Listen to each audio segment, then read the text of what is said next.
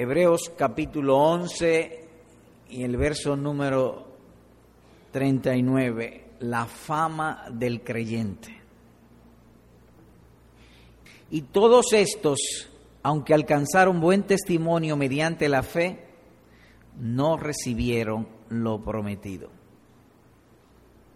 Cuando uno lee el versículo, pienso o pensamos que no será difícil darse cuenta de que eh, la cualidad no es de censura, sino de elogio.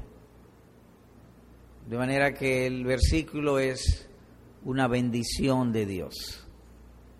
Y como ya todos sabemos que bendición significa benedicere, bien decir, es aquí Dios hablando bien.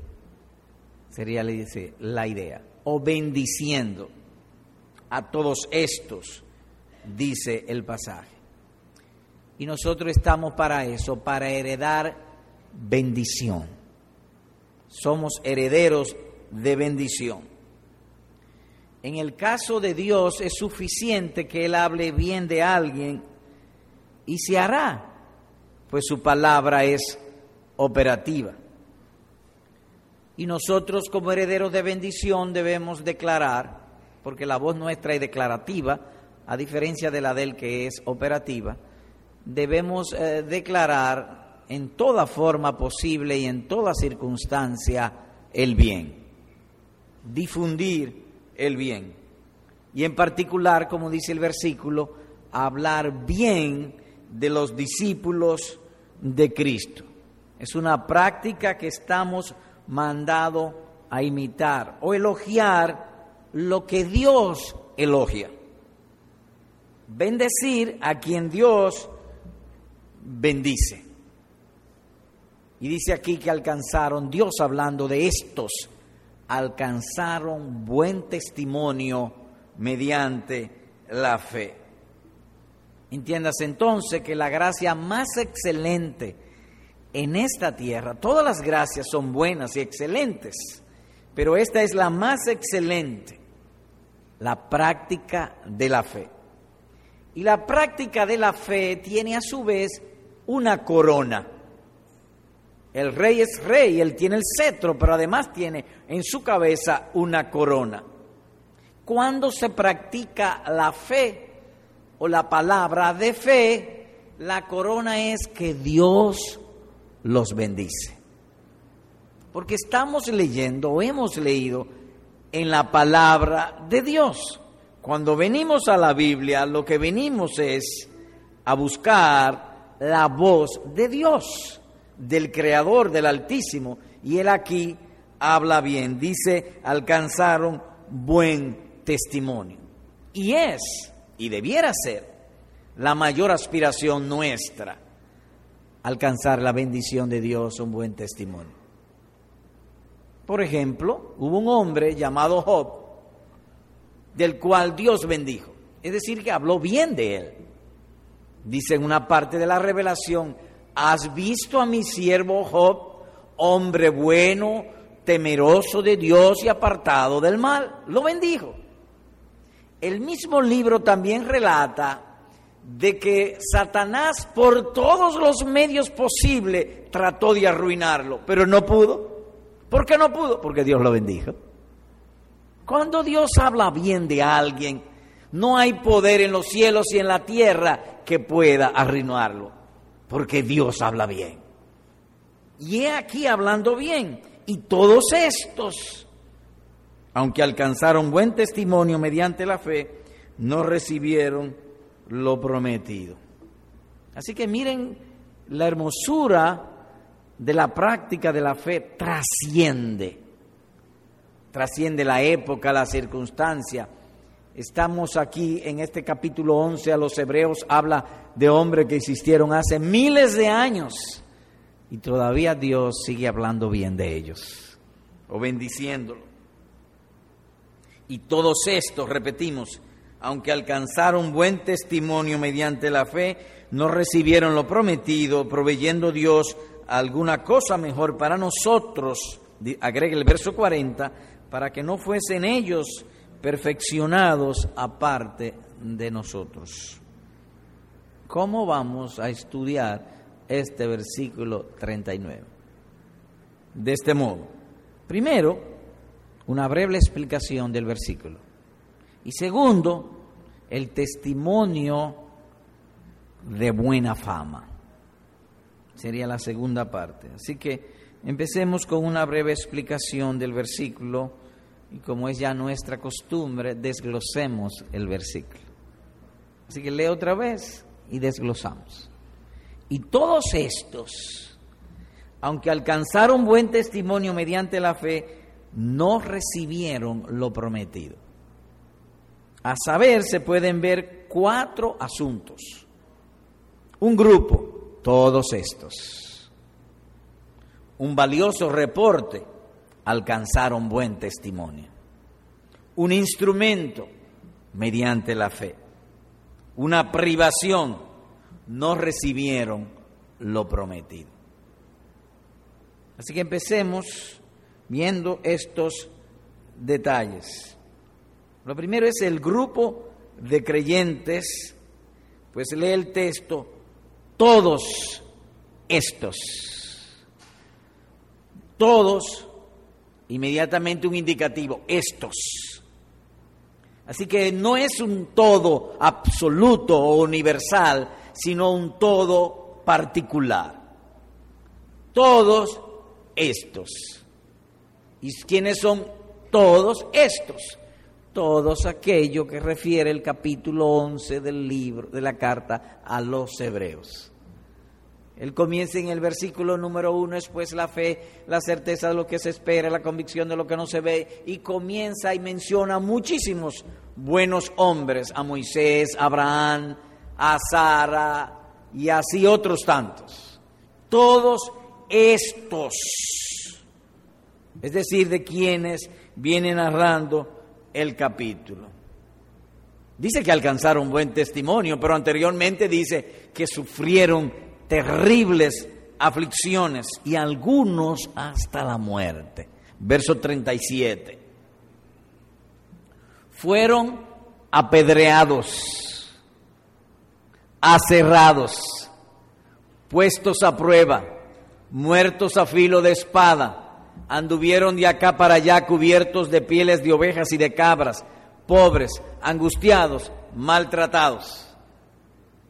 Es decir, no todos sufrieron lo mismo, pero todos, en mayor o menor grado, sufrieron terribles aflicciones. De modo que, al igual que Abraham, todos estos recibieron la misma promesa como también tú y yo hemos recibido la misma, la misma promesa, pero no seremos siempre librados de amargas aflicciones. Más aún, entendemos que uno de los propósitos con el cual el escritor viene diciendo a ello es que sería incorrecto aplicar las promesas de Abraham esperando ser librado de las aflicciones. Seremos librados y somos librados del pecado, de la muerte eterna, pero no de las aflicciones. Eso es parte de la vida del creyente. El verdadero creyente vive por fe, no por vista. Entiéndase, vivimos esperando aguardando lo que Dios nos ha prometido, no sintiendo. Vista, resume, es una, es una figura retórica del lenguaje para resumir todo lo que yo soy. O el sentido que resume todo lo otro, la vista. Y nosotros vivimos por fe, aguardando. De modo que no estamos, aunque tengamos la promesa de gloria eterna, no estamos exentos de persecuciones, de angustia, de sufrimiento, aun cuando Dios dé buen testimonio de uno, todos estos, aun si estuviésemos incluidos allí. Por lo tanto, repetimos, sería incorrecto tomar las promesas de Dios y aplicarlas a nuestras vidas diciendo que Dios nos va a librar de todas las aflicciones. Eso sería incorrecto. La historia del pueblo de Dios a través de todas las épocas es que a nosotros se nos ha concedido dos cosas, no solamente creer en Cristo, sino también sufrir por Cristo. Todos esto. ¿Has tú sufrido? Ellos sufrieron muchísimo más que todos nosotros y alcanzaron buen testimonio. Y en el contexto el apóstol le estaba escribiendo a los hebreos que estaban sufriendo por causa de ser cristianos. Y sí, ustedes han sufrido mucho, han sido despojados de sus bienes, algunos han tenido que salir corriendo de la casa, lo único que salvaron fue su pellejo, como se suele decir. Pero todos estos también sufrieron muchísimo. Y eso es parte de la vida de fe. Pero hay también allí un valioso reporte. Entiéndase que la fe activa tiene doble recompensa. Aquí abajo, un elogio honorable. Dios hablando bien de todos aquellos que obedecen la fe. La idea es que así como dice Dios, de ello alcanzaron buen testimonio toda vez que tú obedeces a Dios por fe, toda vez que tú eres tentado y deja la tentación para hacer el bien, hay un elogio de parte de Dios para ti o acumula dentro del buen testimonio. Y el escritor lo puntualiza, alcanzaron, requiere esfuerzo, en este caso, pues viene hablando el capítulo número 11, sufrimiento, angustia, alcanzaron buen testimonio. Fueron muchos de ellos mártires de Dios y el Señor dio buen testimonio de ellos. Cuando uno lee el, el libro de Apocalipsis, sobre todo en las cartas a las iglesias, encontrará una de ellas llamada Filadelfia que sufrió muchísimo y le tuvieron despreciado por su sufrimiento. Tú no puedes ser una iglesia de Dios que sufre tanto. Y el Señor les promete en Apocalipsis 3:9, todos sabrán que yo te he amado. Un día se sabrá que yo te he amado. Así que si tú sufres por causa de amor a Dios, Dios también está comprometido en hacer lo mismo contigo. Todos sabrán un día que a pesar de que fuiste angustiado, que sufriste, que fuiste afligido, como leíamos en esta mañana en el Salmo 106, todos sabrán que yo te he amado, dice nuestro Dios. De manera que hay un buen reporte de parte de Dios cuando hacemos su voluntad. Señor predicador, tengo una pregunta. Ah, ¿cuál la pregunta? ¿Puedo yo dedicarme conscientemente a buscar un buen testimonio? ¿Un buen testimonio entre los hermanos? ¿O como cristiano puedo poner mi corazón a la obtención de ese buen reporte? Sí, seguro que sí. Si tú te ocupas de obedecer a Dios, te aseguro a la luz de las escrituras que Dios pondrá a otros hombres a hablar bien de ti. Eso es seguro, así como dice aquí. Pero en esto hay una precaución. ¿Y cuál es la precaución? Que lo usual es que los hombres descuiden su deber buscando el privilegio. ¿Cuál es la precaución? Que los hombres descuiden su deber buscando más bien el privilegio. Se le manda a hacer una cosa, pero como su corazón está tan sintonizado en que los demás lo vean, entonces descuidan el deber. Los fariseos fueron campeones en eso. Jesús le dice, no quiera el primer lugar, no quiera estar al frente que por el hecho de que te vean. Obviamente hay cosas, yo tengo que predicar y para predicar tengo que ponerme al frente, yo no me puedo poner atrás. No estoy hablando de eso, estoy hablando de buscar para que nos vean. Hay un peligro en eso. ¿Y cuál es el peligro? El que hemos dicho. Y hay un ejemplo en las escrituras que lo ilustra muy bien. El caso de Saúl. Dios manda a Saúl a que extermine a los amalecitas. Y Saúl no lo hizo. Entonces cuando el profeta Samuel viene donde él y le dice, ¿y esas ovejas que yo estoy oyendo? ¿Qué es eso? Ah, bueno, mira, el Señor me mandó a matar aún a las ovejas, pero yo vi algunas tan gordas, para dramatizarlo, que las dejé para el sacrificio. Y entonces Saúl le reprende y le dice, mira, el agrado de Dios no es que tú hagas sacrificio, el agrado de Dios es que tú hagas lo que Él manda. Y entonces le dice el profeta Samuel, te han quitado el reino. Dios ha dicho que se va a buscar otro hombre para reinar, para reinar en Israel, que no puede ser tú. Entonces Saúl viene y le dice, he pecado, he pecado contra Dios. Ahora ven conmigo, vamos a Jerusalén y honrame delante de los ancianos. Salió allí la razón por la cual él obedecía. Él quería tener prestigio delante de los hombres y descuidó su deber. De manera que sí, tú puedes buscar tener un buen nombre, ser de buen testimonio, pero cuídate que no vengas a menospreciar tu deber detrás del privilegio. Haz el bien y deja los resultados en manos de Dios. Si eres fiel, Él va a levantar a alguien que hable bien de ti. Como decía John Owen, y cito sus palabras, que es nuestro deber no solo creer, sino también dar frutos de nuestra fe, y eso traerá gracia delante de Dios y buena opinión de los hombres. Así que eso en cuanto al buen reporte. El instrumento. El autor dice, mediante la fe mediante la fe. De modo que el elogio no es un elogio de esas personas como individuos, sino como creyentes. Porque es mediante la fe.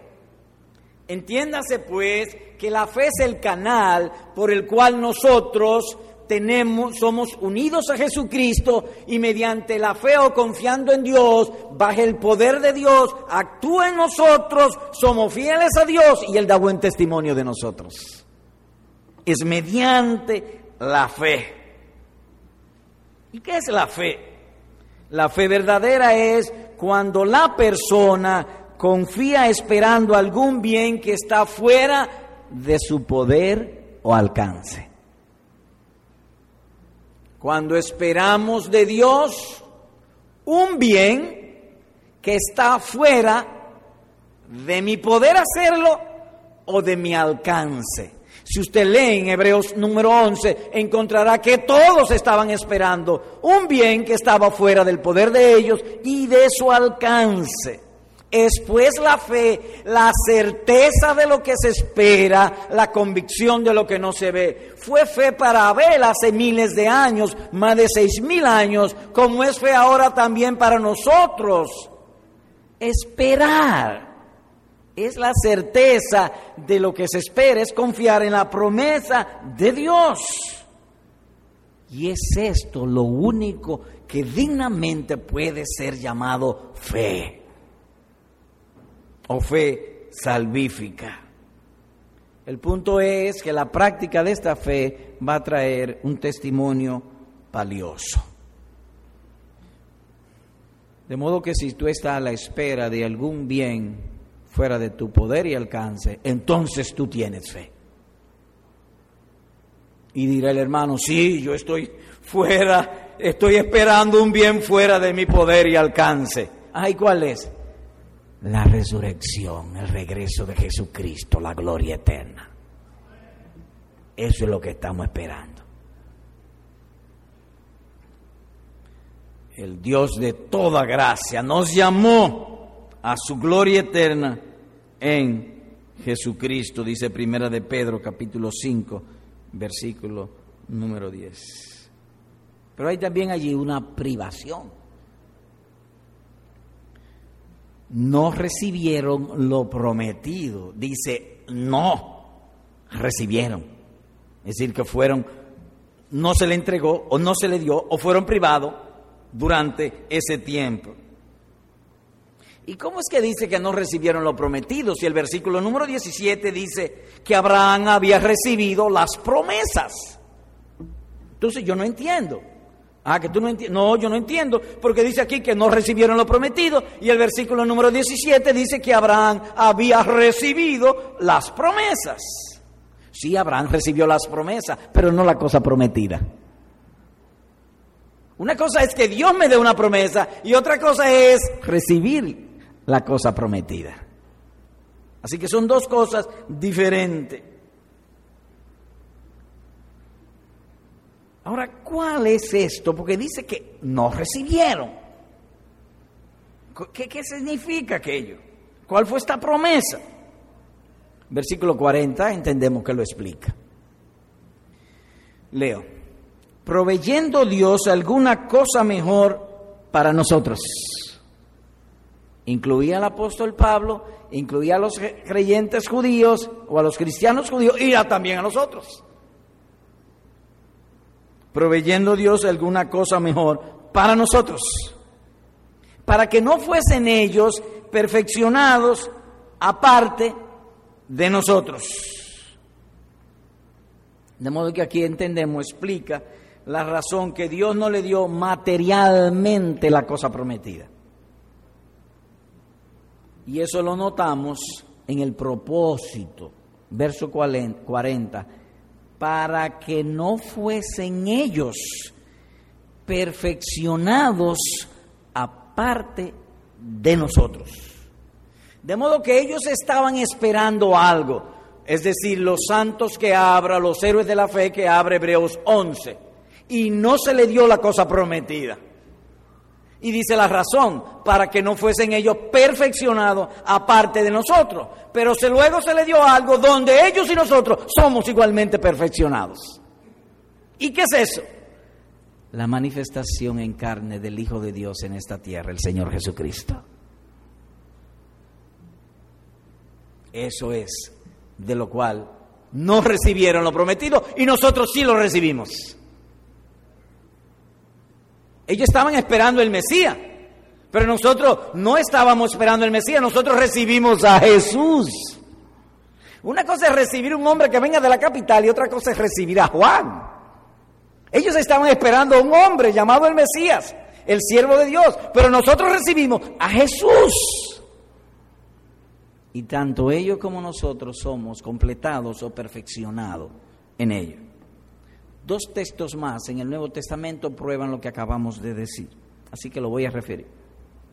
Dice en cierto lugar, primera de Pedro 1, 10 y 11, los profetas que profetizaron de la gracia destinada a vosotros, inquirieron y diligentemente indagaron acerca de esta salvación, escudriñando qué persona y qué tiempo indicaba el Espíritu de Cristo que estaba en ellos, el cual anunciaba de antemano los sufrimientos de Cristo y las glorias que vendrían tras ellos. Primera de Pedro 1, 10 al 11. Y el otro texto, Colosenses 2, 9 y 10. En él habita, es decir, en Cristo, corporalmente, toda la plenitud de la deidad. Y vosotros estáis perfectos o completos en él, que es la cabeza de todo principado y potestad. De manera que cuando dice que no recibieron lo prometido es Cristo Jesús, el Señor Jesucristo, la manifestación de Dios en carne, como había preguntado Salomón. ¿Y cómo es eso? Que los cielos de los cielos no pueden contener su grandeza y que Dios va a habitar junto con nosotros en la tierra. En Cristo Jesús se hizo eso. Lo infinito en lo finito el Dios trascendente en una persona, en un carpintero, Jesús, el Hijo de María. Recordemos además que el propósito de esta carta, la carta a los hebreos, es demostrar la supremacía de Cristo en todas las cosas. Así que eso ha sido, quizá no tan breve, pero es la explicación breve del versículo. En segundo lugar, el testimonio de buena fama. Así que vuelvo al texto. Alcanzaron buen testimonio mediante la fe. Todos ellos están en la mente de Dios y ha sido así por todos los siglos y por toda la eternidad en la mente de Dios para bien. Es a esto pues lo que denominamos la popularidad cristiana. Esta es la manera cristiana de ser popular. Esta es la manera bíblica de ser agradable a los demás, sobre todo al pueblo de Dios. Todos aspiramos que nos amen. Dice el libro, el libro de los proverbios, ama la misericordia y la verdad, átala a tu cuello, escribe en la tabla de tu corazón y tendrás gracia delante de Dios y buena opinión delante de los hombres. De manera que la, la forma en que la escritora de los proverbios lo pone es que yo como ser humano necesito para mi felicidad dos grandes asuntos, la gracia de Dios y la buena opinión de mi prójimo. Entiéndase, de buenos hombres, porque solamente los buenos hombres aman a los que son de Cristo. Los malos hombres no aman a los que son del Señor Jesucristo. Ellos hablan mal de nosotros, se molestan con nosotros, se irritan con nosotros. No estoy hablando de eso, estoy hablando de buenos hombres. De modo que si tú aspiras a ser famoso, a ser conocido y a ser apreciado de tus hermanos, esta es aquí la manera alcanzando buen testimonio mediante la fe. Esa es la forma.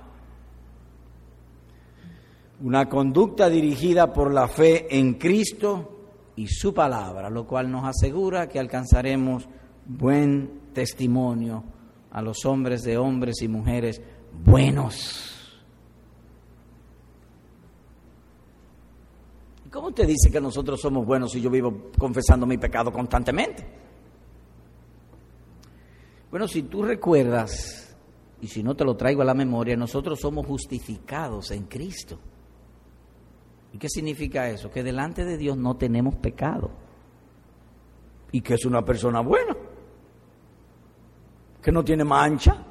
Que no tiene nadie por donde acusarlo. Y Dios no nos acusa somos buenos. Y en la eternidad, cuando venga Cristo, todos los creyentes, eso se cumplirá, que ellos son buenos, hombres buenos y mujeres buenas, por Cristo Jesús. Aunque aquí no todos nos pasen o no seamos potables a todos.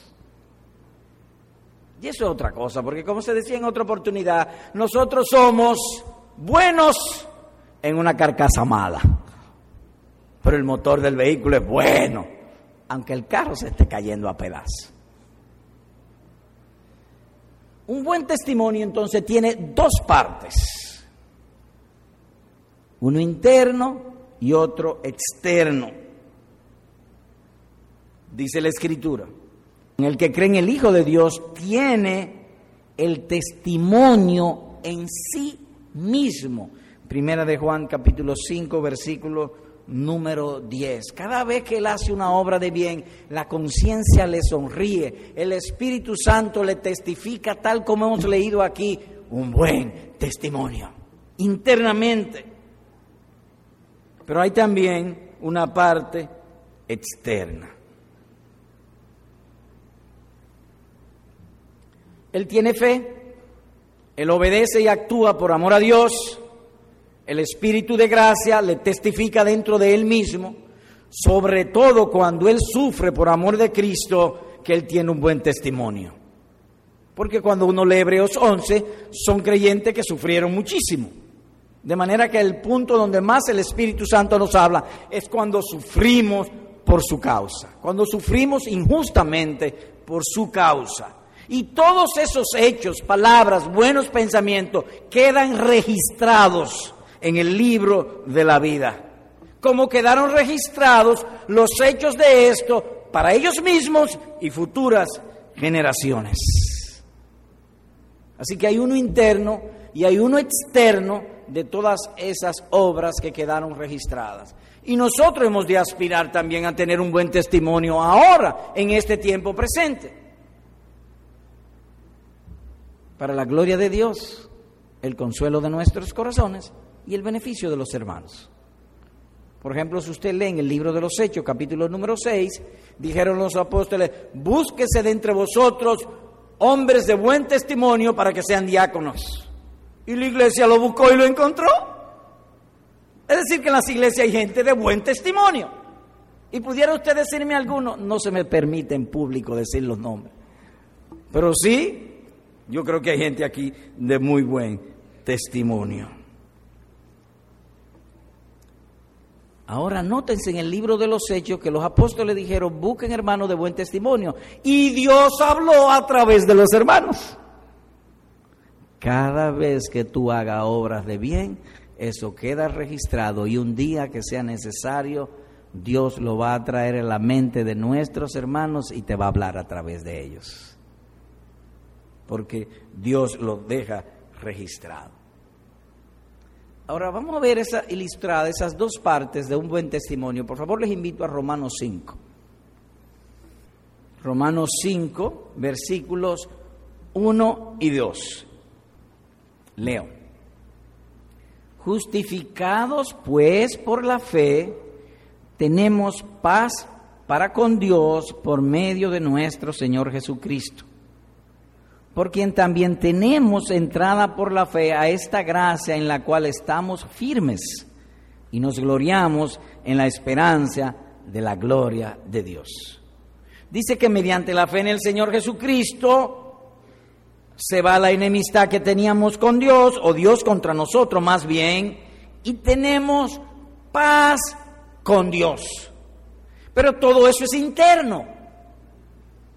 Dice allí por la fe internamente, tenemos paz con Dios, Él nos habla en nuestros corazones por medio de nuestro Señor Jesucristo, tenemos entrada por la fe a esta gracia, todo eso sucede en el mundo espiritual internamente en el creyente.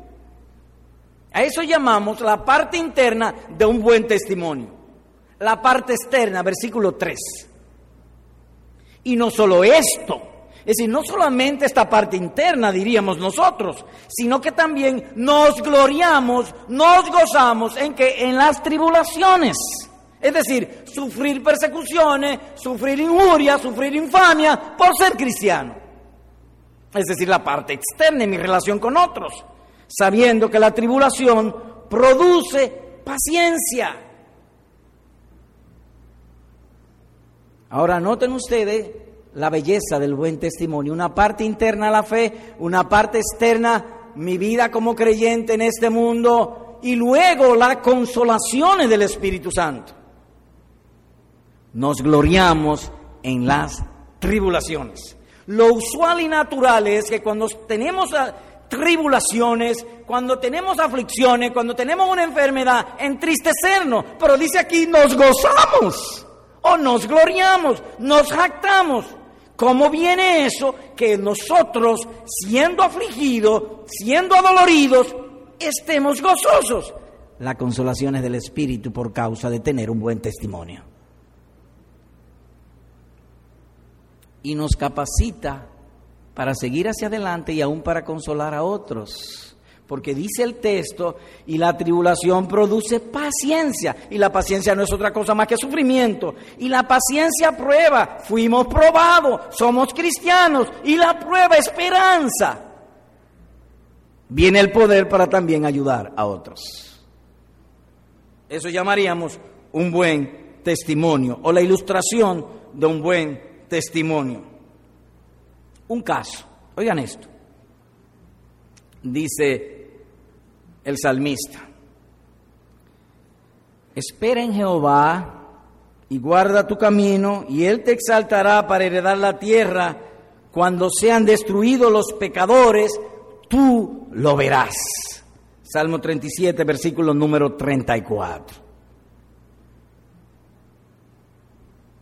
David dice, le está hablando a alguien, está predicando, espera en Dios, guarda sus mandamientos, y Él te exaltará. ¿Y de dónde saca David eso? De la experiencia de su testimonio. O de la parte externa de su testimonio, porque allí mismo en ese salmo agrega lo siguiente, vi yo al impío sumamente enaltecido y que se extendía como laurel verde, pero él pasó y aquí ya no estaba, lo busqué y no fue hallado versículos 35 y 36. Él está mandando a un creyente a esperar en Dios que mantenga un buen testimonio y le dice, mira, yo tengo la experiencia, yo vi impíos que se le abría la boca y querían comernos y florecían y eran verdecitos, rozagantes. Y un día comencé a buscarlo y no lo encontré, desapareció. ¿De dónde sacó él esa, esa, esa predicación? De su experiencia, de un buen testimonio. Así que el tener un buen testimonio también es un excelente remedio para el alma. ¿Por qué? Porque el mundo siempre, amado hermano, el mundo, la mente natural, siempre, siempre está inclinado, aunque no siempre lo haga, pero siempre está inclinado a difamarnos, a hablar mal de nosotros, a manchar el testimonio de los siervos de Dios. Por eso el Señor ha provisto esto.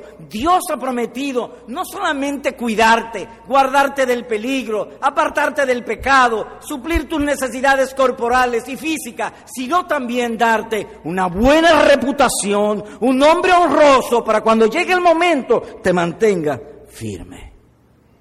Eso es parte de nuestras necesidades. Dios sabe cuánto necesitamos para aliviarnos de la censura injusta que tira el mundo y la mente natural contra los hijos de Dios. Así que dentro de esto, permítame leer esta exhortación.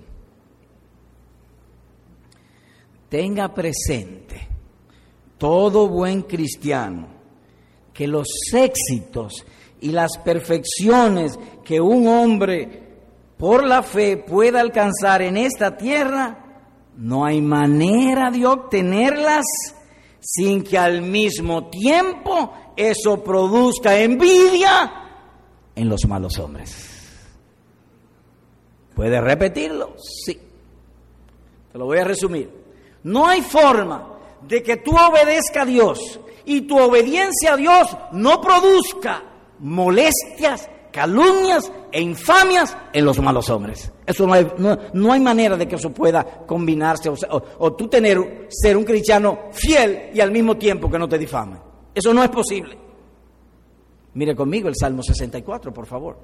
Salmo 64, versículo 3 al 6. Leo. Desde el 2, dice el salmista. Escóndeme del consejo secreto de los malignos, de la conspiración, de la conspiración de los que hacen iniquidad. Ellos que afilan como espada su lengua, piensan bien para difamar, lanzan cual saeta suya palabra amarga para asaetear a escondidas al íntegro. De repente lo asaetean y no temen, obstinados en su único designio, tratan de esconder los lazos y dicen, ¿quién los ha de ver? Inquieren iniquidades, hacen una investigación exacta, son piqui y el íntimo pensamiento de cada uno de ellos, así como su corazón es profundo. Ahora, ¿contra quién es todo eso? Contra el íntegro. Ve a un creyente que se destaca en la fe y va a levantar enemistades. Eso es inevitable.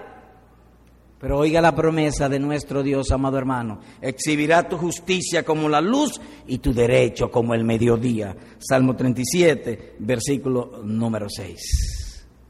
Entiéndase pues que cuando un creyente es fiel, el Señor lo bendice pero no podemos evitar que al mismo tiempo esto sea un terrible reproche en la conciencia de los infieles. Sienten como, el bien, como, el, como si el buen cristiano los hiriera y un espíritu de venganza se levanta en sus corazones. ¿Quiere usted decir que cuando un cristiano, un cristiano hace el bien, la gente lo censura así? Yo no creo tanto eso. ¿Por qué no? Oh, porque todo el mundo, usted no lee los periódicos y la prensa, todo el mundo está clamando por bondad y por hechos buenos. Yo no creo que la gente haga eso. Bueno, pues permíteme leerte esta escritura. Por la fe Noé, con temor preparó el arca en que su casa se salvase, y por esa fe condenó al mundo. Dice Hebreos capítulo 11, versículo número 7 cuando a la luz de ese texto dice por la fe condenó al mundo. Cuando los creyentes obedecen a Dios, el acto y actuar y practicar la fe, el impío se siente en falta. Su conciencia le dice, tú no estás amando a Dios como debe ser amado. Entonces él se molesta, se irrita, le da envidia. Y de ahí vienen los reproches contra el pueblo de Dios. Pero aunque el mundo te reproche, Dios habla bien de ti. El mundo siente en sus cabezas una fuerte reprensión y reaccionan calumniando a los buenos hombres. Y allí la escritura viene y dice, alcanzaron buen testimonio mediante la fe. Porque Dios ha prometido esto y su palabra la ha engrandecido más alta que los cielos. Él ha dicho, yo honraré a los que me honran. Primera de Samuel, capítulo 2, versículo número 30. De modo que en todos los sentidos el Señor muy misericordioso es y quiere que su pueblo sea conocido como un pueblo no solamente de deberes, sino de muchos, muchísimos privilegios para este mundo y para el que viene. Así que animémonos salir de este mundo con la bendición de Dios. Aunque como dice el, libro de los Hebreos en Hebreos 11, algunos de nosotros sean aserrados por causa de su confianza en Dios.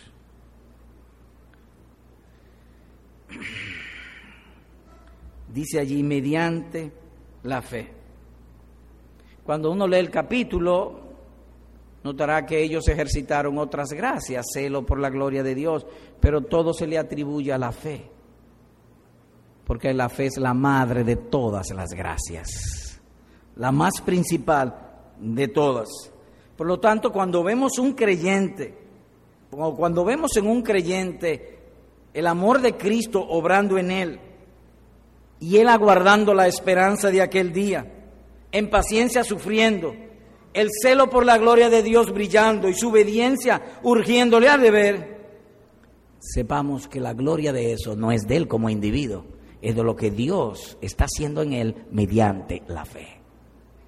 En todo es la gloria de Dios, es mediante la fe. Señor predicador, ¿por qué mediante la fe? Porque la fe es la gracia que más glorifica a Dios y al mismo tiempo más humilla al hombre. La fe, si pudiera graficarse, es como una vasija. Y la vasija solo recibe. Es decir, cuando nosotros nos acercamos a Dios en fe, estamos pidiendo.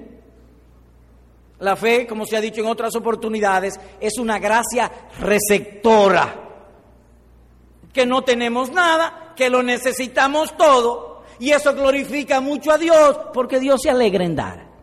Su honra es dar. De tal manera amó Dios al mundo que dio al Señor Jesucristo. Así que por eso es mediante la fe a la luz de este texto. Como dice el verso 33, por la fe estos conquistaron reinos, hicieron justicia, alcanzaron promesas, taparon bocas de leones. La fe pues es el canal por el cual recibimos el poder de Dios. Yo tengo otra pregunta. Dice aquí el texto que alcanzaron buen testimonio. ¿Y qué de sus debilidades? ¿Y qué de sus defectos? ¿Y qué de sus errores?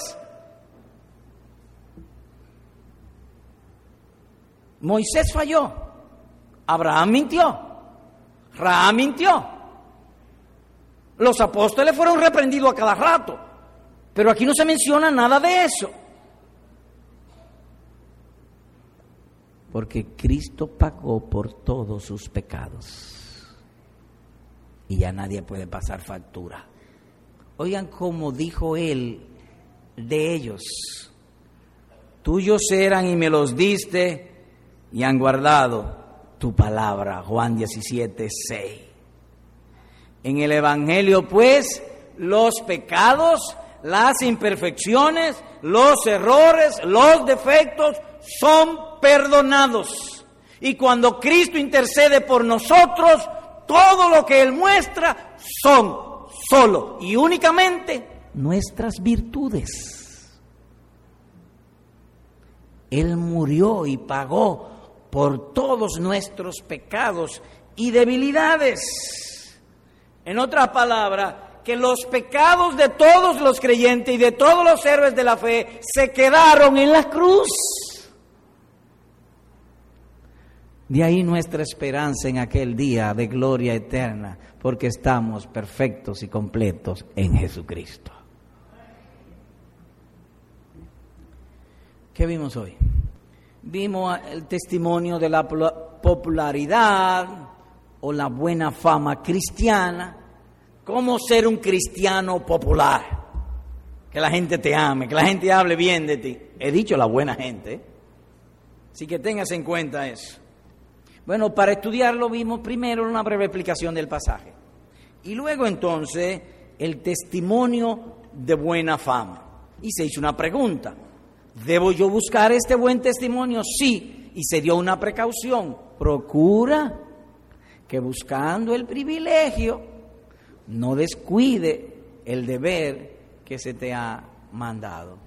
Así que es propio, como hombre Dios nos ha hecho de tal manera que necesitamos su gracia y también la opinión de buenos hombres. Dos aplicaciones. Primero, hermano, mientras transites en este mundo, tu mayor beneficio o tu corona es un buen testimonio de fe.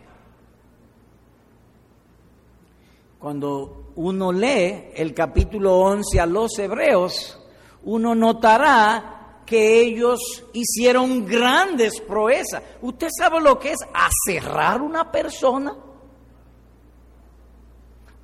El que tiene el serrucho en la mano le da trabajo a serruchar. Y el que lo está recibiendo, dolor. E, eso es fuertísimo. Y algunos fueron aserrados por amor a Dios. Pero al final todo eso se resume en esta expresión. Alcanzaron buen testimonio mediante la fe. Y eso es lo que necesitamos. Porque cuando Dios bendice, bendito es y no hay poder en los cielos y en la tierra que pueda arruinar tus riquezas en Cristo si Dios te bendice. De modo que un buen testimonio vale más que la vida o que todas las riquezas terrenales. Y en esto se resume en ello, aguardando la esperanza bienaventurada. Los que tienen buen testimonio están esperando eso, aguardando la esperanza bienaventurada. Y como dice, dice Salomón, mejor es la buena fama que el buen ungüento. Proverbio Eclesiastés capítulo 7, verso 1. Hermano, oye esto. Y esto que te voy a decir ahora es contrario a cómo se ha difundido de manera epidémica en este mundo. En este mundo nos dicen que vale más la apariencia que la esencia. Lo importante ahora es la apariencia. Contrario a eso, Dios dice, mejor es la buena fama que el buen ungüento. Es mejor ser un buen hombre o buena mujer delante de Dios que tener una hermosa o bella apariencia. Sería la idea. Quiera pues el Señor sellar eso en nuestros corazones, sembrarlo allí que nosotros actuemos siempre buscando eso, tener un buen testimonio delante de Dios, aunque el mundo nos aborrezca, aborrezca.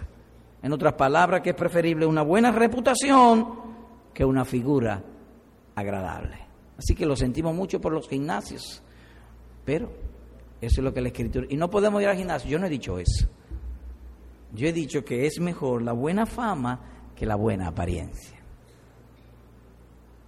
Segunda y última.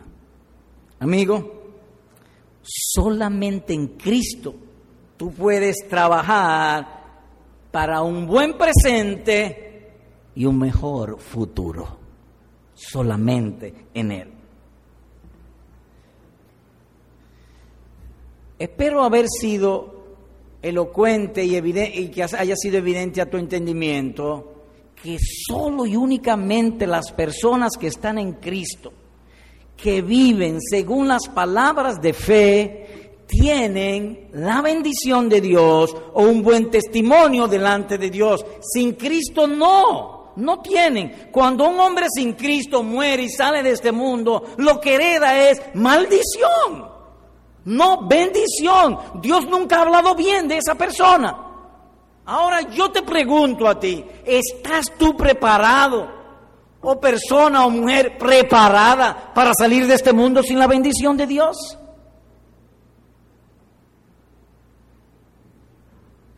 Ciertamente que tú no sabes lo que te esperaría si sale de este mundo sin la bendición de Dios.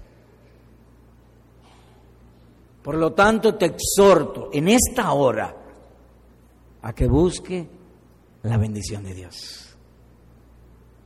Tú preguntarás, ¿y cuál es la voluntad de Dios? Esta es la voluntad de Dios.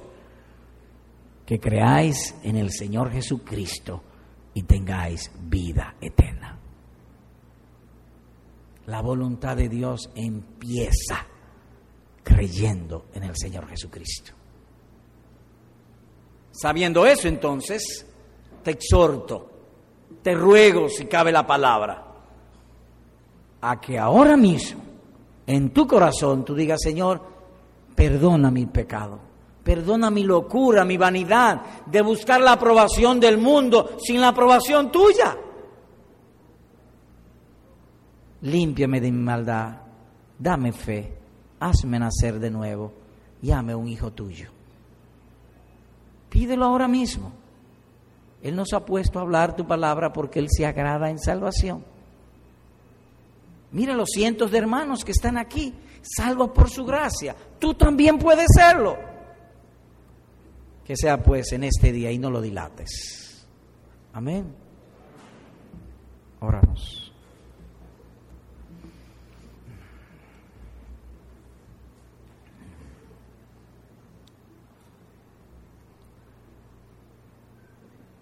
Padre nuestro,